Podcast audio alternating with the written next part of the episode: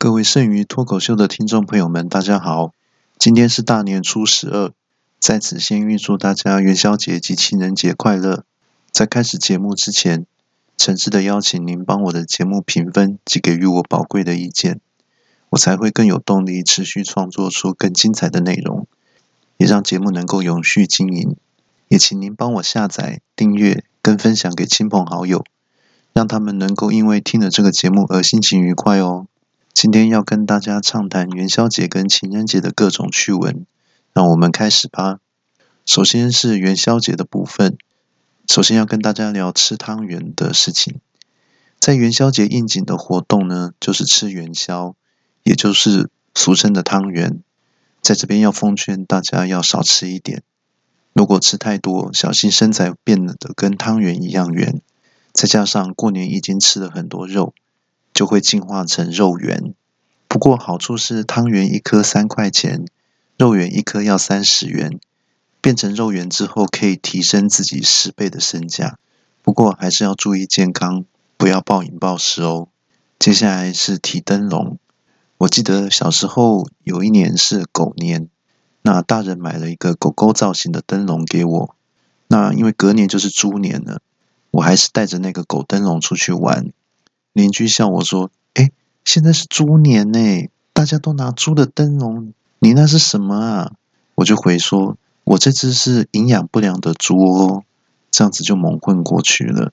其实用狗的灯笼真的很实用，只要是四只脚的都可以冒充，像鼠、牛、虎、兔、马、羊、猴这些四只脚的动物，其实都可以用狗来假扮。如果遇到蛇年的话，要怎么办呢？你可以说。我这只是四脚蛇，如果遇到龙龙年，就说，呃，我这只是在天上犯错的龙，后来被贬到人间变成狗。如果是鸡年的话，你就说我这只是明年的狗，是从未来穿越回到现在的未来狗，那其实是十一年前的狗，可以说是一狗在手，希望无穷哦。接下来要提到放鞭炮。通常元宵节放的都是过年没放完的鞭炮，那有些人会去参加风炮的活动，但是那种活动其实是有危险性的，所以在去之前要先做好防护措施。一般人都会戴安全帽。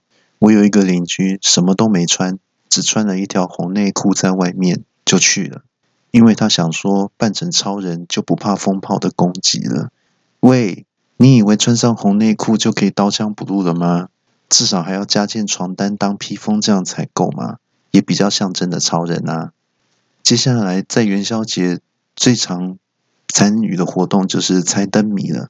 那今天为了应景，本节目也不免俗的要出一题灯谜让大家猜。题目是：台湾人最怕什么事情呢？那有人听到这个题目一定会说，是两岸发生战争。答错了，其实答案是台湾人最怕的事情是上完厕所以后没有卫生纸可以擦屁股，因为台湾不管发生什么事，架上第一个被搬空的一定是卫生纸，涨价涨最凶的民生用品也是卫生纸，真可以说是洛阳纸贵呀。像我就不会怕没有卫生纸用，因为我已经进了两个货柜的卫生纸放在家里了。在情人节部分，首先要跟大家聊，就是有对象、有情人的部分。那在里面又分为结婚前跟结婚后。在结婚前的时候，没有生米煮煮成熟饭，所以是最值舍得花钱跟花心思的时期。我有一个朋友，曾经到他女朋友的公司楼下放烟火，结果烟火放到八楼炸开，但是女朋友在十五楼上班，所有路人都看到了。包含警察也看到了，只有女朋友没看到，所以钱都白花了。另外还有一个朋友，为了要追一个女生，早早就拿着礼物跟花等女生下班，好不容易看到女生走出公司，正想要上前，突然一辆进口车停在女生面前，女生上了车之后就扬长而去了，只留下朋友痛苦的看着车子离开。到了晚上。朋友很紧张的传讯息给女生，问说：“今天那个开进口车的是谁？是你的男朋友吗？”女生回说：“不是。”那我朋友听到就太开心了，马上就是又接着问说：“那我还有机会吗？”女生就回说：“等你的车追得上进口车再说吧。”这样回答又让朋友从云端跌落谷底。从那之后，朋友每天都喝可乐浇愁。我看他这样再这样子下去不行，就试着关心他说：“你可乐可以分一些给我喝吗？”喂，不是啦，我是想办法开导安慰他，要他不要这么难过。朋友就问我说：“我要怎么做比较好呢？是想办法买一台更好的进口车，还是转换目标去找愿意接受国产车的女生呢？”我想了一下，就说：“嗯，我建议你直接出家当和尚，减去三千烦恼丝，远离红尘俗世最好。”喂，你这叫安慰人吗？另外就是结婚了之后，通常是下班后经过超商买几颗巧克力，就想要打发太太，连卡片都懒得写了。另外就是花的话，用家里的花瓶插着的花，或是把阳台自己生长的野花送给太太。送的时候还说：“哎，老婆，你闻闻看，这家花哪有野花香啊？”你要是敢这样讲的话，皮最好绷紧一点。那如果没有花的话，就把家里的花瓶送给太太。太太还说：“诶，这花瓶怎么这么眼熟啊？”有一次，太太终于收到花了，好开心哦。后来才知道是儿子送的，真的很悲情。没有情人的人，或是没有男女朋友的人，那有时候看到办公室同事有人收到花，就觉得好羡慕哦。其实可以不用这么羡慕。因为很可能是他自己订给自己的。有一次还不小心露馅，因为同事拿到花之后，当场对着送花小弟发飙：“哎，你们在搞什么啊？我明明订的是红玫瑰花，怎么会送菊花来呢？”害得送花小弟赶快打电话回花店确认：“哦哦哦哦，是是是是是啊，不好意思，搞错了，这个是另外一个告别式的，那我们会把钱退给你，谢谢。”那同事很紧张的问说：“那那我的玫瑰花呢？”那小弟边走边回说：“小姐，我劝你不要再自欺欺人了，还是勇于面对你没有男朋友的事实吧。”另外就是，如果没有对象的话，请前世情人送花到办公室，结果卡片被同事念出来，不小心露馅。卡片是这样写的：“亲爱的宝贝，我从第一眼见到你就爱上你了，那就是所谓的一见钟情。”没有人比我更早认识你，也没人比我更了解你。因为你在妈妈肚子里时，我就开始跟你说话了。你这个小坏坏，不管你做了多少坏事，例如用小拳头打我、尿尿在我脸上，或是跟你妈告状说我在偷喝可乐，就算你没人要，我还是永远爱你。因为你的长相是遗传我的，我必须要负起责任，爱你的爸比。在卡片旁边还备注：P.S. 一花的钱还没有付哦，记得回家经过花店要去把尾款付清哦。二记得把花带回家哦，我还要拿来送给妈妈哦。接下来是今天的同场加印模仿 special 的部分，题目是部长您辛苦了。那今天要模仿全台湾最诚实的部长。跟大家先介绍一下他的几个特色。首先是他的口头禅是常常会吼吼吼，一直加吼吼吼这样。然后呢，特色呢是他的语口气是有点喘的。那我个人是觉得他工作太累了，下班后应该要好好的休息，不要再参加饭局了。那接下来我就开始喽。这个哈，希望哈。台湾的疫情能够早日清零哈！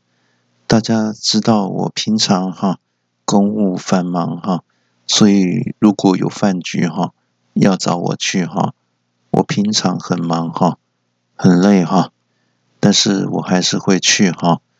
可是哈有一个条件哈，就是不可以哈带手机进场哈，因为怕我哈被偷拍哈。这样不太好哈。另外哈，不能随便开酒哈，叫我喝酒哈。我喝酒哈，会唱旧熬的新香哈。酒不能开哈，直接哈整箱哈原封不动哈，给我带回去哈，我回去再慢慢开哈，慢慢喝哈。明天还要开记者会哈，台湾加油哈，加油哈。那今天还要想跟大家聊聊番外篇，就是最近很热门的新闻，有关缺鸡蛋的事件。想要跟大家聊聊我心里面关于缺鸡蛋的一些感想。其实生蛋本来是母鸡的工作，但是前几天我遇到一件事情，感觉公鸡也有一点问题。